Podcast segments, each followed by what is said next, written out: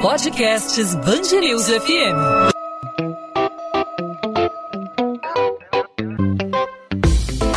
Dois às 20, com Maurício Bastos e Luana Bernardes. Oferecimento Cultura Inglesa. Inglês com cursos ao vivo pela internet, que incentiva, desenvolve e move você. Pelo menos quatro capitais brasileiras têm taxa de ocupação de leitos de UTI dedicados a pacientes com Covid-19 superior a 80%, o que indica alto risco de colapso do sistema de saúde. Entre os 12 estados que contam com equipes da Rádio Band News FM, o Rio de Janeiro é o que apresenta a situação mais preocupante, com 80% dos leitos ocupados. Aqui na capital fluminense, a situação é ainda mais grave. A cidade atingiu a marca de 100% dos leitos de UTI Covid ocupados. Morador do Rio, tecnólogo Jason Oliveira, conta que precisou levar a mãe com falta de ar para São José dos Campos, no interior de São Paulo, a cerca de 300 quilômetros de distância, para conseguir um atendimento. Ele passou por unidades públicas e particulares na cidade do Rio e não conseguiu atendimento atendimento? Nenhum hospital, nenhum hospital conseguiu fazer o atendimento na qual eu conseguisse tratar, nem no próprio convênio que minha mãe paga. Eu tive que ir até o Rio pegar minha mãe, agonizando, fiz uma viagem assim angustiante, uma peregrinação durante mais ou menos esses 300 quilômetros. Consegui trazer para o hospital municipal aqui de São José dos Campos. Atendimento foi imediato. Em Vitória, a taxa de ocupação é de 84%. No sul do país, Curitiba tem 94% dos leitos para Covid ocupados. Em Porto Alegre, as UTIs têm 89,9% dos leitos exclusivos para coronavírus ocupados. Na Paraíba, a preocupação é com a região do Sertão, onde o percentual é de 83%. E para falar sobre essa situação, nós conversamos aqui no podcast 2 às 20 da Band News FM com a pesquisadora Margarete Portela. Ela é do Observatório Covid-19 da Fundação Oswaldo Cruz. São números alarmantes, né, Margarete, que acendem um alerta para o risco do colapso da saúde em diferentes cidades do país, não só no Rio de Janeiro. Obrigado por aceitar nosso convite aqui na Band News FM, Margarete. Obrigada, Maurício. Bom, nós temos no observatório é, acompanhado desde julho, não fizemos isso desde março não, mas assim, desde julho nós passamos a acompanhar é, quinzenalmente esses dados de ocupação de leitos como um dos indicadores é, preconizados pela OMS no sentido de monitoramento, quer dizer, do final já, em, que, em, em como estamos né, preparados, quer dizer, são eh, os indicadores monitorados são alguns epidemiológicos, né, a questão da mortalidade, a questão mesmo da, do, dos casos, dos novos casos, das incidências, mas também essa questão da, da condição, né, quer dizer, do serviço de saúde de responder é, a demandas que se façam necessárias, né, que tem função do, do aumento da Covid. E nós estamos, assim, quando a gente observa, ontem a gente obteve dados é, na, verdade, pegamos dados, nós, a, a, nossa fonte são as secretarias de saúde, são dados oficiais, a gente trabalha com dados oficiais, na realidade, fornecidos pela Secretaria de Saúde, tanto é, dos estados quanto é, algum, em alguns casos de algumas capitais. É, e a gente observa realmente assim, dizer, a gente tem observado já nos últimos dois, três boletins, os três últimos boletins, né, é, a gente tem observado que começa de novo assim, a aumentar o número de estados em, em, é, em zonas de alerta, né? Quer dizer, a gente elege assim três, em termos de leitos de UTI, a gente fala de uma, uma zona de alerta crítico, quando mais de 80% dos leitos de UTI estão ocupados para a Covid, né? E, e falamos de uma zona de alerta intermediária entre 60% e 70%. Abaixo de 60% estaria fora da zona de alerta, é o ideal né, é, é, a ser perseguido. É, e a gente realmente está observando, quer dizer, que mais estados estão entrando na zona de alerta e algumas capitais, eu diria que você falou de quatro capitais, na realidade nós ontem já observamos oito capitais estão é, numa zona crítica. Né? É, a gente tem na zona crítica hoje, entre as capitais, Pernambuco com 87%, Paraná com 87%, Santa Catarina 93,3%, Mato Grosso do Sul 85,4%. Aliás, não, eu estou falando, eu confundi aqui as coisas. Eu falei os estados, né? Na realidade, eu queria falar as capitais. Eu acho que vai ter que.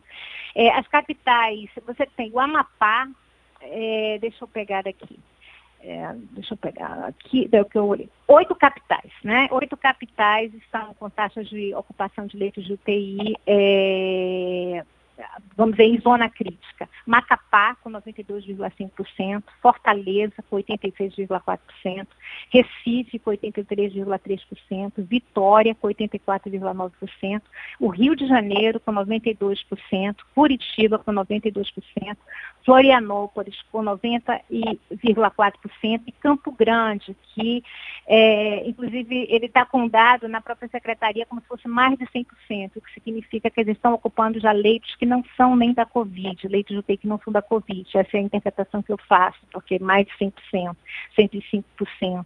Né? No caso de Porto Alegre, o que a gente observa é que, na realidade, assim, a, gente tem, a gente tem focado muito na questão dos leitos é, do SUS. Né? Então, no caso de Porto Alegre, é uma situação excepcional no país, porque em Porto Alegre você tem mais leitos do SUS do que do setor privado. Então, na realidade, o setor privado é, é em Porto Alegre, ele está, é, ele já entrou, ele está mais, é, mais crítico, quer dizer, a disponibilidade de leitos do setor privado está mais crítica do que propriamente no, no SUS. No SUS está 70%. Né? Então, assim, é, então, são, são, isso de fato assim, é muito preocupante, é, porque a Covid é uma doença, quer dizer, para uma parte dos casos, requer esse, esse cuidado mais complexo, né? Então, o paciente que precisa desse cuidado complexo, que se ele não tiver acesso, ele ele vai a óbito, né, por falta de acesso a esse recurso. E assim, o sistema, o que a gente sempre espera é que o sistema, quer dizer, ele ter, esteja, esteja preparado de alguma forma para atender esses pacientes mais graves. É, é, natural, quer dizer, que nesse processo haja assim alguns instantes em que a gente, em que se, se, se reduza um pouco o número de, de, leitos, mas isso tem que ser acompanhado de alguma forma, tem que haver um plano de contingência permanente no sentido da reabertura de leitos de UTI. É, é, para melhorar essas taxas, né, e de alguma forma dar conta, dar conta realmente, quer dizer, porque, o que ela, a taxa está tá falando aí, é, na realidade, é, a, é a, a, possibilidade de dar conta no, com o crescimento dos casos, de, dos casos mais graves. Seria mais, é mais ou menos isso. Entre os estados, a gente, pela, a gente passou, teve um determinado momento que a gente estava sem nenhum estado, talvez há um mês, a gente estava sem nenhum estado na zona crítica de alerta. E agora a gente está com cinco estados na zona crítica de alerta, quer dizer, com mais de 80%. É, a gente está com 11 estados é, na zona intermediária, né, e somente os outros 11 é, na zona verde, quer dizer, que a gente seria a zona quer dizer, que não está crítica. Mas temos uma parte, né? O sul está muito crítico, aqui no sudeste a gente tem o, o a, gente está observando pelas tendências um crescimento das taxas de ocupação, né? Pernambuco também despontou agora depois da eleição, apareceu é, é, também numa zona crítica, não só o estado, como né, enfim, Recife também, enfim, são algumas situações. É, Margarete, nós, é, o isolamento social acabou, né? Muita gente saindo nas ruas, né? Algumas pessoas com mais cuidado, outras pessoas com nem tanto cuidado assim. Mas aqui no Rio de Janeiro, pelo menos, tanto o prefeito eleito quanto o governador, tanto o Cláudio Castro quanto o Eduardo Paes descartam aí uma adoção de um lockdown é, ou de medidas restritivas aí como no início da pandemia, o mesmo se repete em várias partes do país, né, governadores e prefeitos que não estão é, cogitando essa hipótese para controlar o número de casos de Covid-19. A minha pergunta é: a, importância, então, é ainda maior de aumentar aí o número de leitos, né? E você falou um pouco também sobre o plano de contingência permanente. Isso quer dizer que os estados e municípios devem estar preparados para não ter nenhuma surpresa, né? Porque com a pandemia não vai é, amenizar aí sem uma vacina, né? Exatamente, exatamente. Em relação, eu acho que a questão de a palavra lockdown ela virou quase que uma palavra amaldiçoada, né? Quer dizer, as pessoas, é, a própria é, população resiste, não só, vamos dizer, as pessoas, os empresários é, resistem, como também a própria população, de alguma forma, depois de meses é, em casa, tudo mais, as pessoas resistem. Mas, de fato, é que a gente está numa situação. É, vocês estão me ouvindo? Sim, sim. Não, não.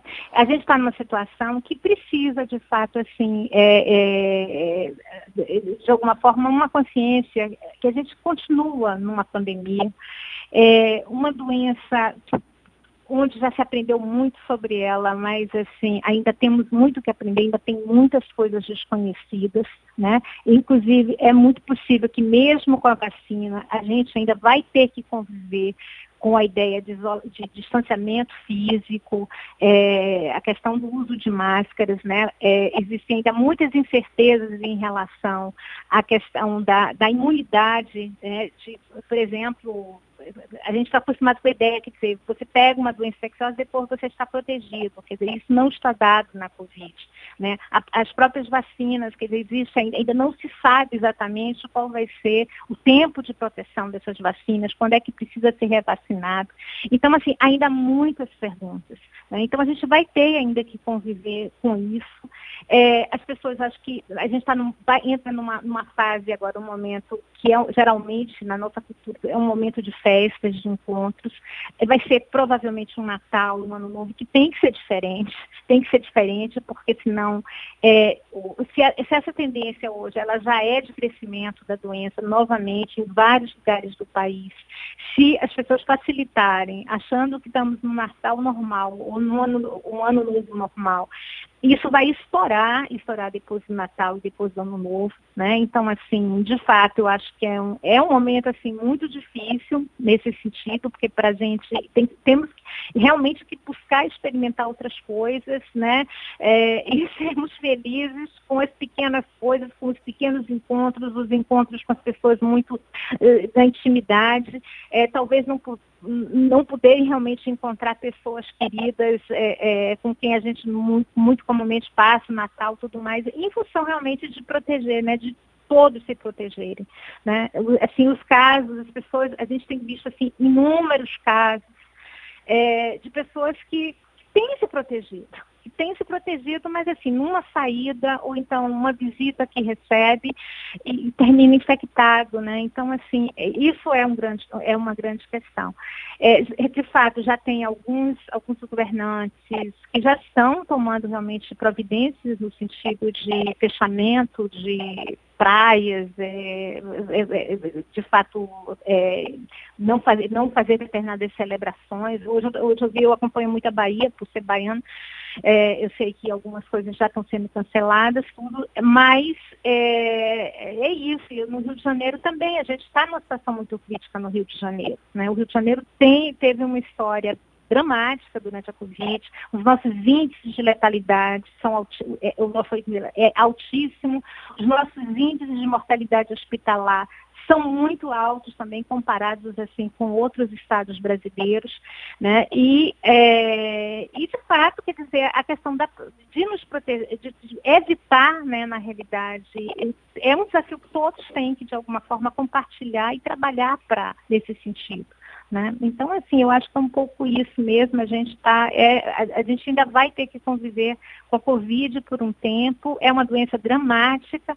Não se, né? A gente vê assim casos, pessoas né, hoje a notícia, 58 anos, pessoas jovens, é, pessoas com aparência saudável, tudo mais, assim, morrendo é, em função é, dessa doença né, terrível, né? Então, assim, que, a gente não, não, explica tudo, não tem. Então, de, de fato, eu acho que tem, é isso, as pessoas têm que se conscientizar é, distanciamento físico, é, a máscara, né? Quer dizer, existem evidências, e tem que trabalhando evidências, existem evidências que isso tudo vai, reduz o risco de transmissão. Né? Então, assim, eu acho que a gente tem que trabalhar muito nesse sentido. Nós estamos conversando com a pesquisadora Margarete Portela, do Observatório Covid-19 da Fundação Oswaldo Cruz. Margarete, se a gente for estabelecer um paralelo né, do momento atual com o início da pandemia, o vírus não circulava com tanta intensidade, ele estava ainda restrito à população de maior poder aquisitivo que vinha do exterior, enfim, o contágio da Covid-19 começou com a população é, mais rica. É, queria saber de você é, se o cenário de agora pode ser considerado mais apavorante do que o início da pandemia. É possível fazer essa comparação? Olha, eu, eu particularmente, assim, eu não, por um, de um certo ponto de vista, eu não acho mais é, dramático, até em, em, função, por exemplo, de que algum conhecimento já foi construído. Né? Então, eu acho que isso faz imensa diferença. Né? Não, ainda não se sabe tudo que seria necessário, mas algum conhecimento já foi construído né, em relação, e eu estou falando de coisas mesmo baseadas em evidências, né, um paciente grave, de, quer dizer, um com acesso a, a por exemplo, é, corticoides, isso óbvio, eu estou falando aqui não é para ninguém se automedicar, no sentido mesmo, quer dizer, só de falar de conhecimentos que já estão estabelecidos, né, o anticoagulantes, né, quer dizer, o entendimento dos processos é, que ocorrem durante, é, por conta da infecção, é, os, aspectos alguns graves que antes não era conhecido, ninguém sabia nada antes e hoje, quer dizer, você já tem, você já tem uma, uma capacidade de, de manuseio é, muito melhor dos casos ainda que alguns, de fato, isso aí são respostas individuais também, são coisas que a gente ainda não sabe, né? que também tem muitas coisas que são específicas é, é, da, da, própria pessoa, né? A gente vê, às vezes, uma pessoa idosa se saindo muito bem, você vê, pode ver um jovem ainda que por exemplo, é, é, epidemiologicamente se saiba, por exemplo, que o risco é, ligado à questão etária é muito, ele realmente ele cresce muito com idades mais, é, pessoas mais, mais velhas.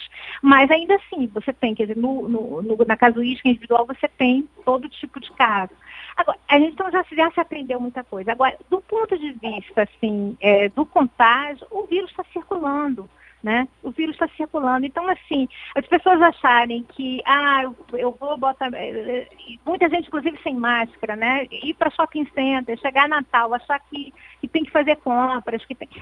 Isso é, é, realmente assim, é fora da realidade, é, é não reconhecer o risco que está dado hoje pela, pela doença. Então, assim, o que a gente tem hoje é que o, o vírus está em todo, ele pode estar em todo lugar. Ele é invisível, né? As pessoas também, elas podem contrair é, e, e, transmitirem sem saber que estão doentes, né? Então a gente tem tido muitos casos, quer dizer, isso a pessoa, é, é, é ela contrai, ela vai faz uma, ela se sente está ótima, coisa vai e faz uma visita. É, é, quantos casos que a gente tem ouvido falar sobre isso, né? Então, assim, é, e, e, e, aí termina é, contraindo o vírus porque ele está circulando. Né? Eu tenho casos, assim, pessoais, quer dizer, é, uma pessoa que precisou fazer um exame é, nesse período todo, sem poder, em determinado momento parecia que estava mais aliviado, que foi fazer um exame no, no laboratório. É, é a única situação, né, por ter sido, por, por ter pegado a doença e ninguém mais da família pegou tudo mais, uma pessoa idosa, inclusive, é a única situação que explica, na realidade, que ela, ela ter, é, ter pegado o vírus. Né? Então, assim, ele, os vírus, o vírus está circulando.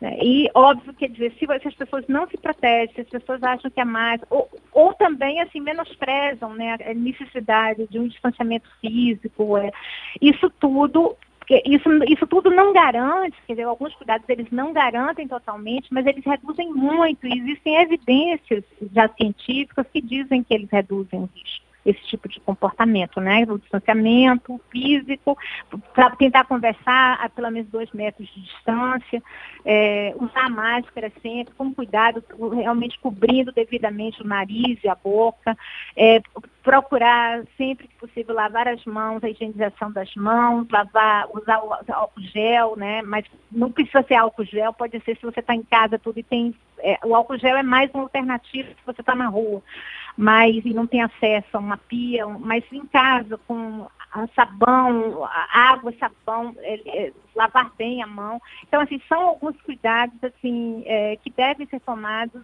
continuamente no sentido de reduzir o risco. E isso vai continuar, eu acho que essa mensagem também é importante, isso vai continuar mesmo com a vacina. A gente tem a perspectiva de tal, em mais, mais talvez dois, três meses é, ter a vacina. A, vacina, a vacinação provavelmente vai ainda é, acontecer no decorrer do primeiro semestre do ano que vem, mas é, ainda assim, mesmo com a vacina, não é uma coisa assim, é diferente como em outras situações que a gente está acostumado, a Sabin, a, a, a, própria vacina de sarampo, quer dizer, que você toma a vacina e depois você não vai ter a doença.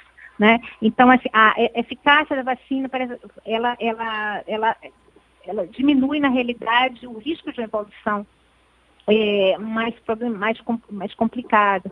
Mas, assim, o, o, vírus pode continuar circulando, então a gente vai ter que conviver. E a gente não sabe ainda também o quanto tempo essas vacinas é, ela vai proteger. A gente não sabe hoje, quer dizer, alguém que acabou de ter a doença, quanto tempo ela está imune a ter a doença. Então, assim, são registros de casos de, de recontagem. Então, são muitas perguntas ainda. É uma situação, de fato, assim, para a nossa geração, completamente inusitada. Né?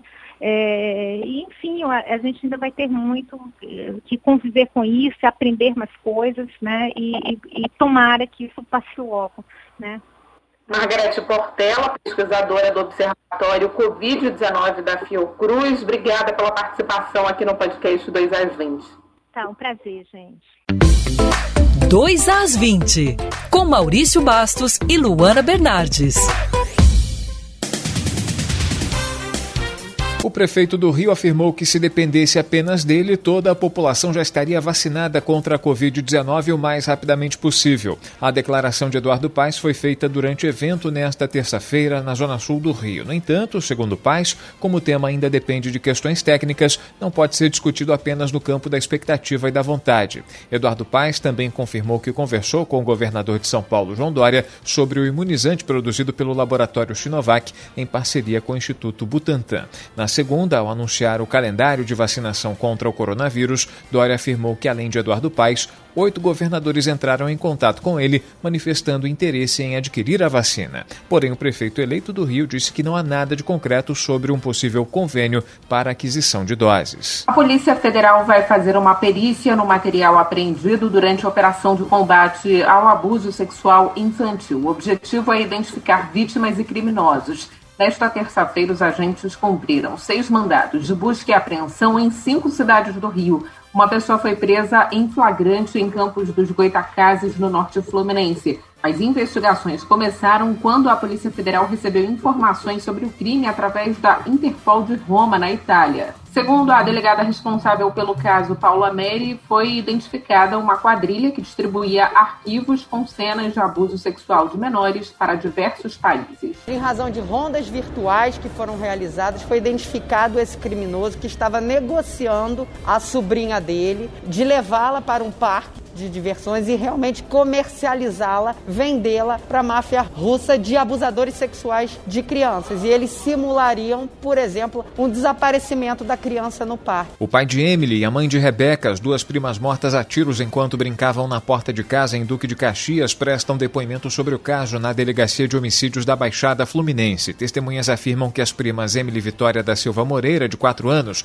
e Rebeca Beatriz Rodrigues dos Santos, de 7, foram atingidas durante uma tentativa de abordagem dos policiais a uma moto nas proximidades da favela do Sapinho. Na segunda-feira, o governador em exercício do Rio, Cláudio Castro, recebeu a família das duas crianças mortas na porta de casa durante tiroteio na Baixada Fluminense. Cláudio Castro prometeu punição, mesmo que os assassinos sejam policiais. Os cinco PMs investigados permanecem trabalhando nas ruas. Os fuzis e as pistolas dos agentes foram apreendidos. As famílias das vítimas afirmam que os militares atiraram na direção da comunidade, mas a versão é contestada pela corporação. Os assassinatos da vereadora Marielle Franco e do motorista Anderson Gomes completam mil dias. O crime foi em 14 de março de 2018. Até hoje, familiares e amigos aguardam por respostas sobre o assassinato da parlamentar e do motorista dela. As investigações concluíram que o PM reformado Rony Lessa e o ex-sargento Elcio Queiroz executaram Marielle e Anderson.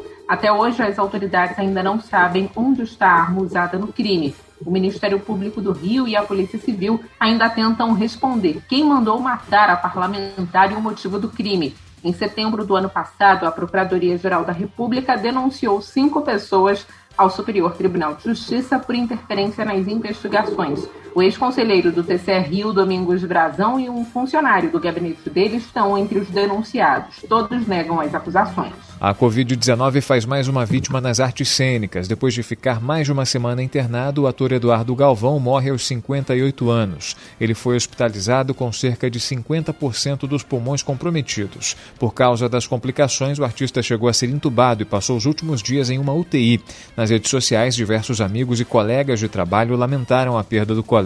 Além de Mariana Galvão, filha única, Eduardo deixa a neta Lara de um ano. Ele ficou conhecido por vários papéis interpretados na TV desde de 1989, além de participações em filmes nacionais. A última novela de Eduardo Galvão foi Bom Sucesso em 2019 na Rede Globo. E outros artistas continuam internados recebendo tratamento por conta da Covid-19. A atriz Nissete Bruno, de 87 anos, continua em estado grave, segundo a filha dela, Beth Goulart. Já a atriz Marieta Severo, de 74 anos, se recupera de uma pneumonia. Segundo a assessoria da atriz, ela não tem previsão de alta, mas o quadro de saúde é estável. 2 às 20. Ponto final no 2 às 20. O 2 às 20 é a Band News FM em formato podcast com os principais destaques da nossa cidade e do nosso estado, sempre disponível para você de segunda a sexta a partir das 8 da noite nas principais plataformas de streaming de áudio ou no site bandnewsfmrio.com.br. Nessa terça-feira a gente trouxe o alerta mais uma vez das elevadas taxas de ocupação de leitos de UTI, não apenas no Rio de Janeiro, mas em pelo menos quatro capitais brasileiras, mas o Rio é de todos os locais levantados o que apresenta a situação mais preocupante: 80% dos leitos ocupados, isso no estado. Na capital fluminense, aqui na cidade do Rio de Janeiro, situação ainda mais grave. A cidade atingiu aí a marca de 100% dos leitos de UTI para Covid-19 ocupados. É uma situação mais que preocupante, é uma situação crítica e todos devem estar muito atentos, fazer a sua parte. Autoridades na tentativa de administrar essa situação, na tentativa de controlar o fluxo de pessoas, de enrijecer novamente as medidas de circulação de pessoas, as medidas restritivas, né, é, para que elas sejam retomadas de certa forma e a população se conscientizando, né, mantendo a higienização, aumentando a higienização, evitando aglomerações todo mundo nessa, nesse cenário tem que fazer a sua parte, né, Luana? É verdade, Maurício. Especialmente nessa época do ano, né? A gente está chegando numa época do ano em que as pessoas estão mais ansiosas para encontrar aí os entes queridos, os amigos, mas a gente lembra que o isolamento social ainda é necessário no sentido de evitar aglomeração, né? Compras de fim de ano aí são uma preocupação. Então, você que está se planejando aí para o Réveillon, para o Ano Novo, pense numa forma de evitar aglomerações. Não deixe, claro, de fazer suas compras, mas da forma mais segura possível. O podcast 2 às 20 volta nesta quarta-feira com mais uma edição para você, ouvinte da Band News FM.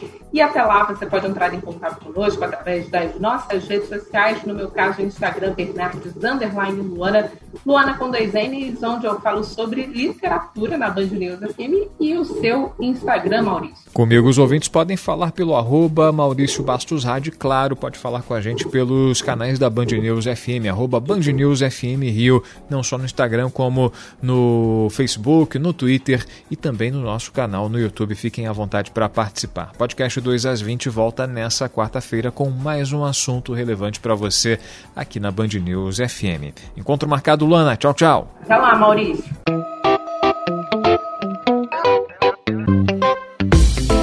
Dois às 20, com Maurício Bastos e Luana Bernardes.